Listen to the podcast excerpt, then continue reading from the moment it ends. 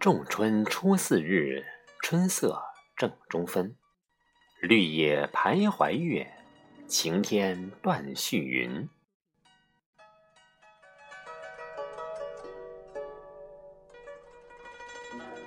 各位百草园听众们，早上好！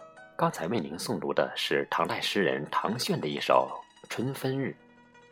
早春暖意融融，在这样明媚的日子里，春分紧接着时间的脚步来到了我们的身边。春分是春季九十天的中分点，二十四节气之一。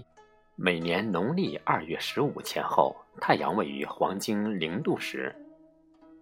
今年的春分时间是二零一八年三月二十一日，农历二月初五，星期三，零点十五分二十四秒。春分这一天，太阳直射地球赤道，南北半球季节相反，北半球是春分，在南半球来说就是秋分。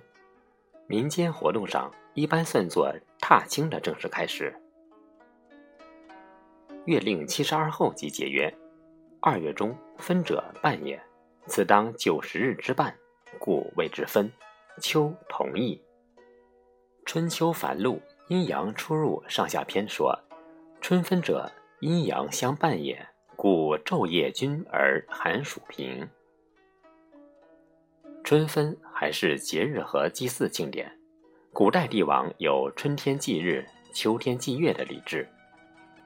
据《周礼》。天子日坛祭日，可以说春分是个比较重要的节气。它不仅有天文学上的意义，南北半球昼夜平分，在气候上也有比较明显的特征。春分时节，我国除青藏高原、东北、西北和华北北部地区外，都进入了明媚的春天。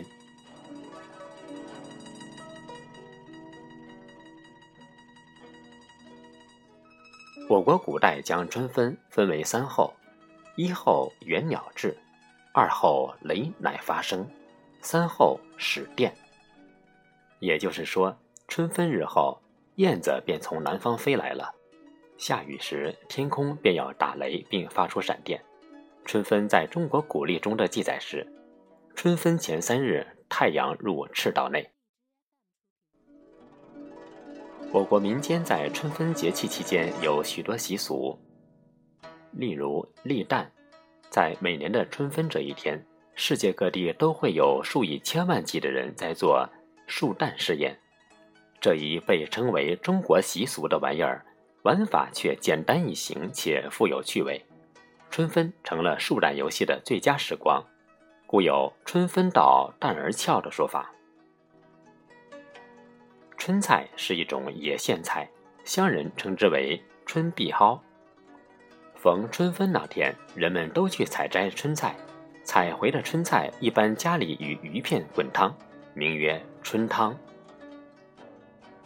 按照习俗，春分这天，农民都要放假，每家都要吃汤圆，而且还要把不用包心的汤圆十多个或二三十个煮好。用细竹叉牵着置于室外田边地坎儿，名曰“粘雀子嘴”，免得雀子来破坏庄稼。春分期间还是孩子们放风筝的好时候，尤其是春分当天，甚至大人们也参与。家长带上孩子一起去郊外放飞风筝，也是春分必不可少的一项活动。二月春分开始扫墓祭祖，也叫春祭。扫墓前要先在祠堂举行隆重的祭祖仪式，杀猪宰羊，请鼓手吹奏，有礼声念祭文，带引行三献礼。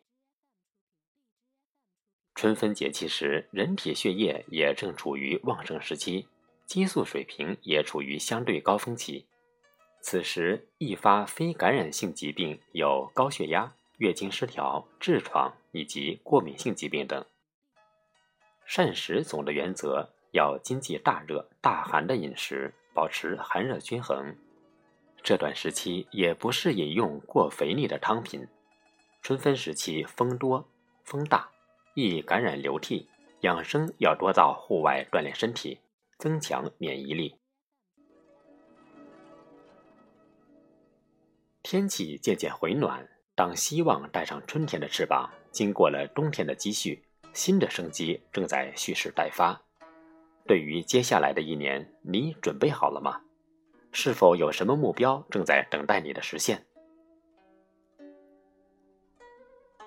春分到了，在如此适合踏青的时节，怎能辜负这样的大好时光？暂时放下你的工作和烦恼，让他们都吹散在春天的微风里。同时，别忘了裹紧衣服，防止倒春寒的来临。翘首以盼春分至，微风送暖，带来春的希望。愿春分的你收获更多的快乐与幸福，拥抱灿烂的春日。